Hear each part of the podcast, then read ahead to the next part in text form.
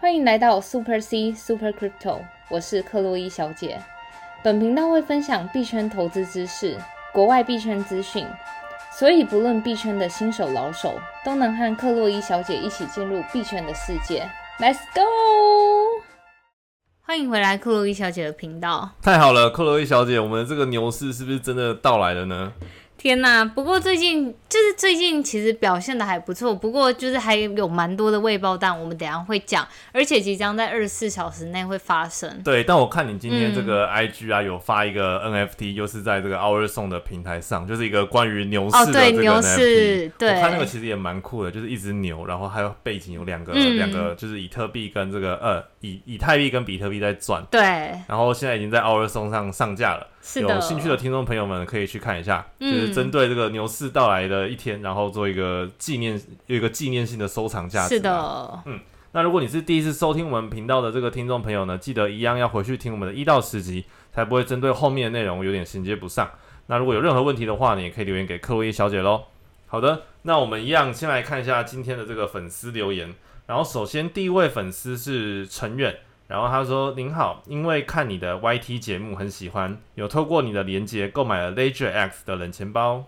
感谢成员。对，话说这个我们频道啊，就是除了在 Pocket 上架，也有同步到这个 YouTube 上面去了。那如果各位听众朋友你有在听 YouTube 的话呢，也可以把克薇小姐 YouTube 加到这个最爱的这个收藏清单，然后去收听这样子。是的，嗯，那如果有这个对于冷钱包购买的需求的话呢，就是这些连接码呢都在我们节目的这个下方。”然后想要购买冷钱包的话，就可以直接拿推荐码去使用，都会有相当好的一个折扣优惠喽。好的，好。然后另外一个听众朋友是 Tina，然后他问克洛伊小姐说，就是如果这个派网社的网格区间已经没有用了。举例来说，我网格设两千二到两千六，那现在以太币超过三三千三千了，那我应该要解掉重设吗？那这些以太币在里面就是变成现货，可以放着不管吗？就是如果一般来说，就是像有在玩网格的朋友们，如果你的就是现在目前价格已经超出区间的话，而且你觉得未来还是看涨的话，我就建议直接关掉，然后重开一个。你可以开一个是算是天地单。那什么是天地单呢？天地单一般来说就是开一个区间很大的，你会确保说它会在这个区间里面运作。比如说现在以太币价格三千块，那我开天地单的意思是我可能就抓个两千到五千块，那就能确保至少在这一段期间内，我能确保以太以太币的价格是在这个区间运作。所以如果有任何向下、向下、向上的话，那网格会自动帮我们就是。截取利润，然后就是去运作这样子。是的，但其实因为现在是一个有点偏单边行情啊，就是上涨的行情。是。那有些听众朋友呢开始在玩这个网格交易，但是如果在这个单边行情，尤其是上涨的行情的话，其实网格的这个总利润不见得是最大的。是的。因为网格的这个利润啊，它是在这个震荡行情中才有办法产生最大的利润。啊是。但是震荡向上的话，有点像是帮你去分散风险。就是如果它必有下跌，然后你的网格刚好设在相对应的方向的话，那还是可以赚取到一些利润这样子。对，是的。如果总和来说，我觉得如果你算是是一个 hold 的人的话，你认为就是长线是。直接看好，我觉得你就可以拿现货。然后，如果对于网格的话，我个人是建议在真的震荡行情，就是螃蟹横盘的时候，真的是一个很好用。但如果是单边行情的话，我就觉得直接你拿现货，然后直接厚到底就好。对，或者是可能开个一两张的这个天地单，当做一个互补的策略啦。嗯，那这个网格派网的这个交易所的连接呢，在我们这个 p a c k e t 下面有。然后，如果有任何网格上的问题呢，也可以再请教克洛伊小姐喽。好的，好，那我们就赶快回来今天的这个币价吧。最近的这个币价真的是振奋人心啊，连我这个小菜鸡都可以赚到钱，真的是非常的兴奋。那尤其是这两天的盘势啊，一开始都不太稳，因为昨天这个比特币是收下跌的这个 K 线嘛，然后到今天下午五点之前，其实盘势都还还在一切的这个不明朗，因为还是下跌的状态。嗯，但是呢，一到下午五点之后，哇，又开始暴拉一根，然后所有币又开始飙涨了。那今天的话呢，目前比特币的价格是来到这个四万五千七，你看昨天还在大概四万三左右，然后今天的这个涨幅是二点零二 percent。那其实稍早之前呢，这个比特币是有踩到四万六的，尤其又是一个破新高，是，所以这现在这个牛市的行情真的是真的是停不下来呢。嗯，然后这个以太币的价格现在是来到了三千一百一十五，但今天以太币其实综合来讲是跌零点五六趴，相较于我们的比特币大饼，因为之前就是因为那个硬分差的时候太多利好，然后再加上整个一波它冲的速度已经高过于比特币，稍微休息了一下，对，所以我觉得它休息也是蛮合理的啦。是，然后这个币安的价格是来到了三百五十四，然后今天的涨幅是零点四六 percent。就是可能，其实有很多小币也是因为这一波的比特币涨幅，在今天呐，又是比特币领涨。但是其实前几天以太币啊等其他小币都是超越比特币。那这个 BTC 点低的指数呢，原本都在这个四十六点多徘徊。那今天是大饼领涨的嘛，所以现在 BTC 点低点低呢，已经来到大概四十七点多 percent 了。但话说啊，刚刚我们讲了比特币涨两趴，然后以太币跌零点五六。然后 BNB 呢，其实在这一波牛市虽然有涨，但是没有像一些以太币等小币就是飙得那么猛烈。我觉得币安真的最近尤其是它的算竞争对手啊，就是 FTX。哇，FTT 的这个币真的是这几天飙到天上去了，我这个现货都已经拿到 Formal 了。对啊，我觉得币安真的最近很危险，就我们一直在前面有跟大家分享，就是币安真的近期屋漏偏逢连夜雨，就是。各国就开始针对他，比如说一直提出说，哎，他们没有自己的 headquarter，就自己的总部，就变得很 scamming，就是到底大家能不能相信他？可是你就整个交易量来说的话，币安的交易量仍然是就是第二名交易量的 Coinbase 交易量的至少就是八倍到十倍，所以。我觉得另一方面，它也是大到不能再倒。可是它近期另一个新闻就是币安美国，因为币安它因为税务的问题，它把就是币安分成了两块，一般是一块是币安美国，另一块就是币安全球，就是除了美国以外的地方。那他们两边部门的 CEO 是不同的人，一个是赵长鹏，另一边就是我币安 US，我们之前说过叫 Brand Brooks。然后他之前是川普时代在就是美国国家银行监管机构货币代理审计长，就是担任一个算是虚拟货币的合规的一个非常高的官，跨足财政跟这个法务税务的一个大官，就对。然后他就是重金礼聘这个 Brand Brooks 当他们的 CEO，然后结果殊不知就是在三个三个月后，然后就是 Brand Brooks 以就是他们的那种。对于未来的策略不不一样而离职，可是背后到底发生什么事，我们是真的不知道。但是我觉得的确就是对于币安近期就是遭受各国的质疑，就法规上的质疑什么的，真的我觉得就变成说很难，就是我也不知道怎么解释。对，有点抖。而且其实最近也有很多消息嘛，像是这个马来西亚听说也开始禁用币安了。是。然后呃，哎，是哪个？香港好像。那个欧洲吗？必安的欧洲不是有有的地方也不能用。对，然后反正就是除了这之外，没有欧洲忘记哪个国家也是进，就是那个合约，就是就虚拟货币合约，对什么荷兰、意大利。对，然后那个币安的巴西的董事啊，也是离职，呃，任在六个月之后就离职。对，所以真的是屋漏偏逢连夜雨。然后这一波牛市其实虽然有涨啊，但是这个起色没有很大，嗯，所以其实有点小担心。对，而且其实币安在先前那一阵风波，就是从五月以来的各种风波，他们真的重金礼聘，就是你去看他们的 LinkedIn 上面各种招那种合规部门的人，可我觉得他们真的。真的一直意识到这个问题，可是就可能背后的问题实在太大，或是太复杂，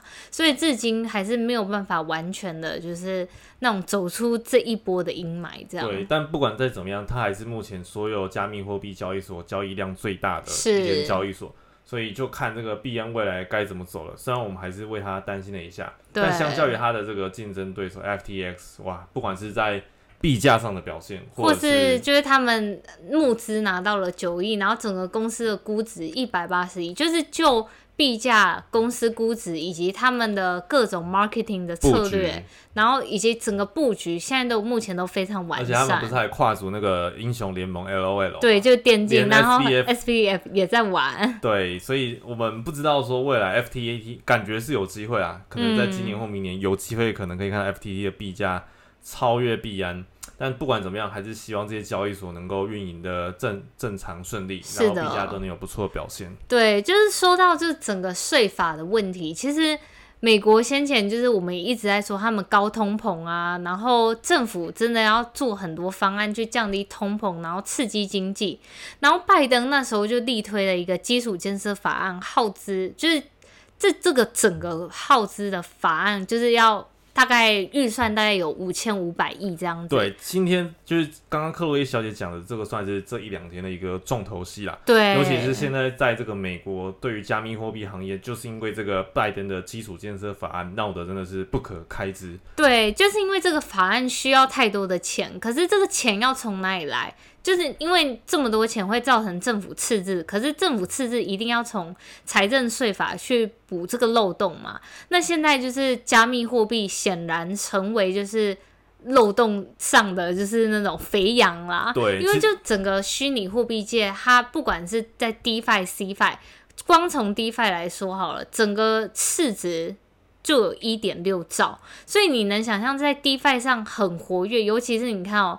光那个这一次的以太坊的那个硬分叉，光两天内就可以就是烧掉两千多万的美金的那种以太币，所以你可想而知，整个就是虚拟货币区块链上的交易量是多大的。然后你如果用交易量，然后乘以一个 percentage 去做一个。加密货币的税收的话，真的这个漏洞一下就被补起来了。对，就先帮听众朋友就是先科普一下，就是最近美国发生的这件事情很很重要，就是说拜登的这个基础设施的法案，那就像刚刚克洛伊小姐说的，耗资将近要五千五百亿美元。对，那这个支出呢会用在像是道路啊、桥梁、交通、港口等等这个基础建设。那这个基础法案呢，就是在美国算是近近几年来最大规模的一次性的这个投资啦。嗯，那就像刚刚克洛伊小姐讲的，这个法案呢，其实因为有五千五百亿美元的支出，那其实美国在评估，如果这个法案通过的话，将会在十年内导致他们的这个联邦预算的赤字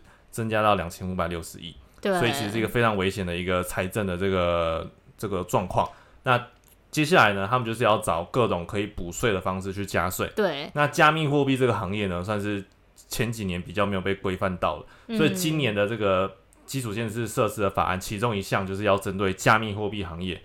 来定一个法案，然后去做这个征税的动作。对，所以最近这几天在吵什么事情，就是因为在这个基础设施里面，他们就是要针对税收的部分，他们就是针对的就是如果你是就是。经纪人就是加密货币经济，包含比如说交易所啊，或是 D App 这种应用的，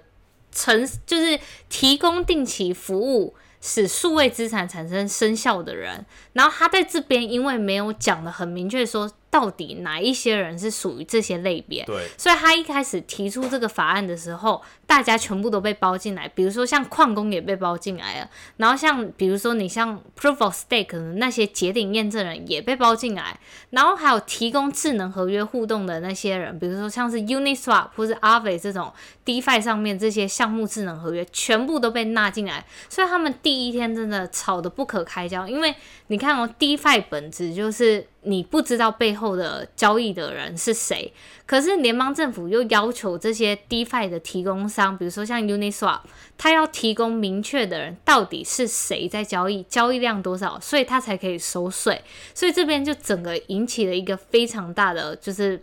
争论啦，就是他们要定义这个刚刚所说到的经纪人，就是这个 broker，英文叫 broker。嗯，那他们要重新定义，尤其是加密货币领域的这个 broker，像是可能 Uniswap 啊等等的，那就是要找他们开刀抽税啊。白话来讲就是这样子。然后他就是要让这些 broker 提供给就是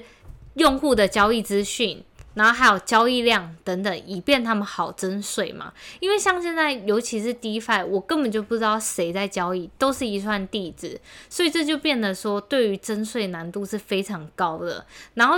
但是另一个层面，你要去想一下，DeFi 的本质就是去中心化。对。然后也就是我不知道这个人背后是谁。那我既然不知道到底是谁在交易，那我怎么提供给联邦政府？就是可能要像交易量啊这些交易所主动提供。如果你不提供的话，可能就会有相对应的错。而且就是你如果真的要提供的话，就必须要。采用就是 KYC 实名认证，所以我才知道到底你这个人是不是美国人，然后你这个美国人交易量是多少，然后我才能去征税。是的，所以我觉得整个有点不合逻辑，但是就是第二天之后，因为第一天大家就是一直打爆国会的这种参议院的电对我看话很，多那种美国的 YouTuber 啊、社群啊、推特上面，其实在美国闹得不可开交，就是他们就是呼吁说，赶快大家去打电话，把美国国会的电话打爆，然后就是要按就是什么抵按一啊、按三啊，转接到什么，就是要表达这个诉求这样子。对，然后非常多 YouTuber 都有去号召去打电话这对，我们公司也号召了一波，对，就是这个事情，其实在美国 闹得蛮大，但虽然我们在台湾可能无感，就是大家还是很开心的在炒币啊、嗯。买 NFT 等等，但这件事情呢，就是到时候真的生效的话，一定是会对美国的，不管是美国啊，就是整个加密货币行业影响非常的大。，对，一定的。像他们这种号召网络上的力量去打电话打爆国会的这种程度，就可以可想而知。如果这个法案通过，因为会预估可以抽到两百八十亿美元的税嘛，嗯，那对整个加密货币行业影响就会非常非常大。对啊，话说提到那个反对方，比如说像是 Coinbase CEO，他就直接跳出来反对，就说智能合约根本不是一个公司，而且你不可以就是因为你要加税，然后让这些就是去中心化的地方硬实施一个就是实名认证，然后去收集消费者的，因为这就完全违反了 DeFi 的本质嘛。是，然后他就说，其实区块链就是算是一个任何人都可以使用的一个软体，你怎么可以就是因为你自己要收税，然后去限制人家的使用？这样是的。对啊，然后像其他的各大大佬也因为这件事情，很多机构啦，大佬都出来抵制。其实 Jack Dorsey 啊、伊隆马斯克都有在推特上发表他们的言论。嗯然后像这个就是 Masari，就是做加密货币调研机构的这个老板 CEO Ryan，他也在推特上就是说，这个法案呢、啊，他预估第一步他就会可能以收抽征这个税的合规为幌子，然后去禁止嗯这个 Proof of Stake 的项目。那第二步呢，他可能就会以环境的这个合规，然后来去禁止矿工的 POW。所以其实反正一百万个理由啦。对，嗯，然后你看，连这个美国的其中一个很大投资机构 ACOD，我们也常看到他在加密货币的身影，也出来抵制，就是说应该要修正这个法案，因为加密货币呢是一个很复杂的行业，不能因为定义 broker 经纪人这个东西，然后呢就是用嗯，怎么讲，就是 one size fits all 去套用所有的。就局限了整个行业的发展啦，对就是因为你这个项目，然后局限了整个行业的未来的进展，这样对，然后我们的这个码头顾也说话了，真的。码头屋就说，现在不是加密货币技术中挑选赢家输家的时候，没有任何危机迫使我们要促，就是仓促的立法，这样。对，所以呢，那这个跟大家报告一下，嗯就是这项法案呢，最晚目前是在这个美东时间的周二凌晨四点十一分，也就是说台湾时间的礼拜二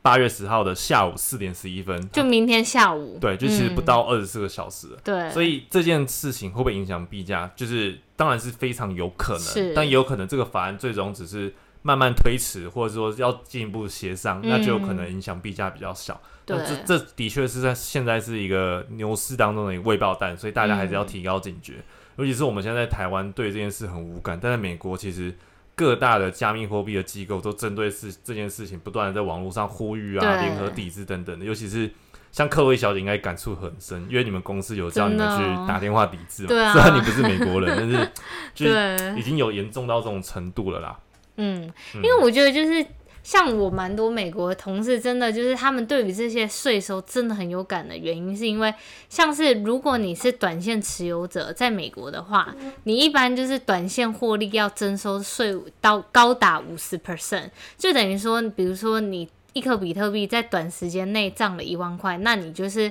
五千块要交给国库啦，你只剩下拿到五千。然后你如果是 long term holder，那持有超过一年以上，你也要被征收二十五 percent 的税。所以你连就是做一些这种小买卖都要被课税，更何况你说到做 DeFi 买 NFT 每个都要课税的话，我觉得他们真的会崩溃。对，虽然这个是八月初以来到今天八月九号啦，其实国会的各个议员啊，其实都有慢慢提出一些修正案，希望可以针对这个加密货币嗯行业有一些改革或者规范。但是其实长期来讲，还是很难避免，就是国会最后要针对这个加密货币行业征税的一个事实。那究竟这个法案最后怎么改或者怎么演变下去，其实我们就也只能等时间进变。但是这个确实也是一个未爆弹，尤其是刚刚说的，最晚将在礼拜二的台北时间下午四点十一分会有一个最新的一个结果，嗯，投票的结果。对，话说其实就是因为你看哦，自从五一九以来，就整个币价的不稳定，然后中间很多风波，包含就是各国的抵制。你看哦，就是中国它因为要发行自己的数位人民币，就开始就是可能用各种法案开始抵制，就是那种加密货币的发展，然后就是开始。迫使矿工离开中国，然后可能要去寻求别的国家，然后去挖矿这样子。那除了这之外呢？其实美国也因为自己在发行自己的数位美元，然后你看就开始刚才这些立法啊，开始等等等的，要开始局限加密货币的发展。也就是因为中间就是自从因为去年年底到今年就。中间有一波牛市，所以全民开始疯炒币，然后但是中间后来又经历一波什么上冲下洗，所以《经纪人》杂志就是在这一期，然后我就看今天就看了《经纪人》杂志，他就有一篇报道是说，如果比特币归零的话会怎么样，会带起什么样的效果？其实比特币目前在整个全球就是市值占了八亿，然后就是能相比的话，我用一个例子是，它比。那个特斯拉公司的估值高，然后比巴菲特公司估值高，非常的可怕。对，也比台积电的公司的市值更高。所以你能想象这些总和加起来，就是比特币目前在全世界的位置一定有一定的位置。没错。然后再除此之外哦，你看衡量整个虚拟货币，因为我们也说过。大饼不好，会带动其他小老弟，整个 O coin 全部全线下跌。所以如果今天比特币归零的话，你根本不用想那些 O coin 会去怎么样，就等于说整个虚拟货币的估值就是直接零了啦。那这时候你看，我们刚刚也提到，DeFi 的市值占了一点六兆，所以这些东西全部加总起来，真的会带起一波非常高的连波效应。所以我们在这边做一个分析分析。如果崩盘的危机，我们可以分成两个部分。第一个部分包含内部危机，内部危机就是他们整个区块链的安全系统被崩坏，有骇客大量盗盗清，然后就等于说其他这些我们 retail customer 的钱全部都不见了。那另一个外部的话也是最严重的，就是监管机构的打压，各国因为自身利益与虚拟货币的利益相冲而打压虚拟货币界。然后后果的话，就是因为加密货币经济整个遭受重创，所以你能想象，因为比特币它所采用的机制是那个 proof of work 工作量证明，那你因为比特币币价归零了，那矿工根本没有诱因去帮你挖矿，那这就造成。就整个带起一波连波效应，就是直接进入死亡螺旋，没有人挖矿，然后没有人使用，整个东西就完全停滞了，然后也会带动大家进一步的开始抛售整个就是虚拟货币。对，所以其实整个加密和加密货币行业如果真的瓦解崩盘，其实对整个世界经济体都会造成非常非常大的影响，很难想象这一天到来啊，完全很难想象。可是我觉得这个。就是这个百分比是非常的低，因为怎么说呢？你看，像现在 Visa、Mastercard 等各大的金融，应该说传统金融已经开始转型，都开始接纳用稳定货币做结算。那除此之外，高盛啊、摩根大通等各大投行已经给就是机构们，还有一些散户们。开始做这种比特币的衍生性商品，或是比特币基金这种服务。那除此之外，大家所熟知的 Michael Saylor，他们公司不知道花了多少钱，然后去举债多少，然后去就是只为了买比特币。对。然后除此之外，你看，好像那些创投公司，全部都是今年关公司。你看，光其实就我们公司而言呢，光我们公司在今年这一波牛市，我们公司估值已经成长了十倍。哇！那公司估值的背后，就代表到底是谁投资这些虚拟货币的公司？就是那些各大的风控公司。对。风投机构，然后但是风投机构的组成人物几乎都是那些美国国会议员或是各大大佬来组成的，所以你进一步推演回去背后的这些投资人，我觉得还是那些高官们在背后。对，所以我不，我个人啦，以一个 NFA 的就是建议来讲，我个人觉得他们不可能会拿石头砸自己的脚，对啊，这就是很没意思啊。嗯，对，好吧，那接下来这个后续怎么看呢？就是看明天这个投票结果喽。然后最后呢，我们跟大家分享一个算是不错的项目。对，那这个当然也是 NFA，但是呢，这个其实也是我们之前这个频道不断的介绍的一个交易所，叫对 ASNX。那 ASNX 的话，因为他们先前有发行各种不同的代币嘛，是 I 帮币做 IEO，对，像嗯。那个我们上一集介绍的这个其中一个代币叫做 Stake Finance，然后三天涨两百五十趴嘛，是的，所以这种比较新的小项目，虽然都可能有暴涨的可能性，但还是会有相对应的风险嘛，因为毕竟都是是。高风险高报酬。但是呢，今天这个 ASNX 即将又要协助做一个代币的发行，那这个代币呢叫做 Port Finance，嗯，然后它的这个代币叫做 PORT 啦。那这个项目呢，可不可以请就是克洛伊小姐介绍一下？因为这个项目这两天就会发行，尤其是今天对，晚上十点之后，就是我们等一下节目录完就开始在 SNX 了，开嘛对，所以先请克洛伊小姐很快的介绍一下这个 PORT。其实 Port Finance 它就是一个借贷的协议，你它，但是它特别之处是它是 Solana 链上的借贷协议。你能想象在 Ethereum 链上，我们常听到的 Aave、AAVE 跟 Compound 对，这这两个都是两个非常老牌的上很有名的借贷的嗯然后这个 Port Finance 它特别之处特点，就是因为它就是生态系非常完整。我们刚刚说到，它是在 Solana 链上，Solana 又以就是它的供链性能闻名，比如说它每秒交易速度，就是能处理的交易能达到五万笔。是啊，这个供链王者，对，供链王者相比就是 Ethereum 上面的处理速度，每每每秒钟只有十四笔，是这个处理速度会影响借贷协议的非常深远，因为像借贷协议的本质就是我必须要超额抵押。为什么要超额抵押？比如说在大行情来的时候，比如说五一九之乱，币价直接腰斩一半，那这时候我如果没有做超额抵押的话，那我岂不是就是我，比如说我把稳定币借一千块出去，最后我只拿回五千块，就很亏。可是这时候，如果你是一个很高性能的公链的话，你借贷的你借贷的抵押率不需要这么高，原因是因为你每秒处理的速度很高，这时候我可以利用高性能去做快速的清算，我可以在就是行情大。就是大幅度的改变的时候，马上利用这个高性能去把就是整个借贷利用背后的演算法去处理完毕。可是像 Ethereum 它没有办法，因为它每秒只能处理十四笔，而且这十四笔，尤其在大行情的时候，很多人会在就是智能合约来搬来啊搬钱对，所以这时候就是你会很常发现，就是在 Ethereum 链上的 Ava、Compound 这种在大行情来的，就尤其像五一九那时候，整个很多时候他们都会就是，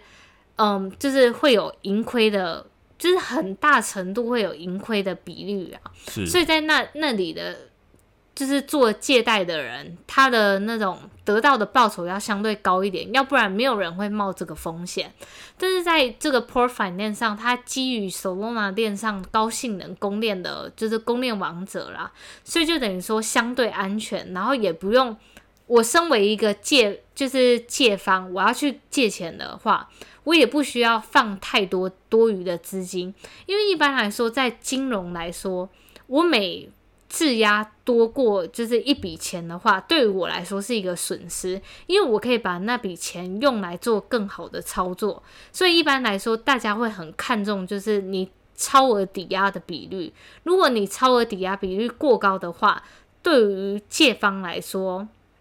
它就是是算是一个非常不效率的一个事情。所以 Port Finance 它就是有这个特性，会让人家就是，如果我今天想要借钱的话，我会很想要去借。从这个平台借，因为它的就是超额抵押的比率是相比其他平台是更低，而且另一个方面来说，Solana 链上的 gas fee 相比 Ethereum 大家去做一次又快又便宜，对，大家做一次智能合约，你就知道，Solana 链上每一次每一笔智能合约不到才零点零多美金，但是 Ethereum 链上，尤其我觉得在 EIP 一五五九之后，不知道发生什么事，我每次智能合约做一笔就至少要八十到一百美金，嗯，所以这是完全就是天差地远的，就是比率啦。是的，对啊，而且这个 Solana 链上啊，它的算是这个项目啊，Port Finance 算是第一个在 Solana 链上这个 DeFi 的借贷协议。对啊，嗯而且它项目就是另一个还要讲的是它完整的生态系。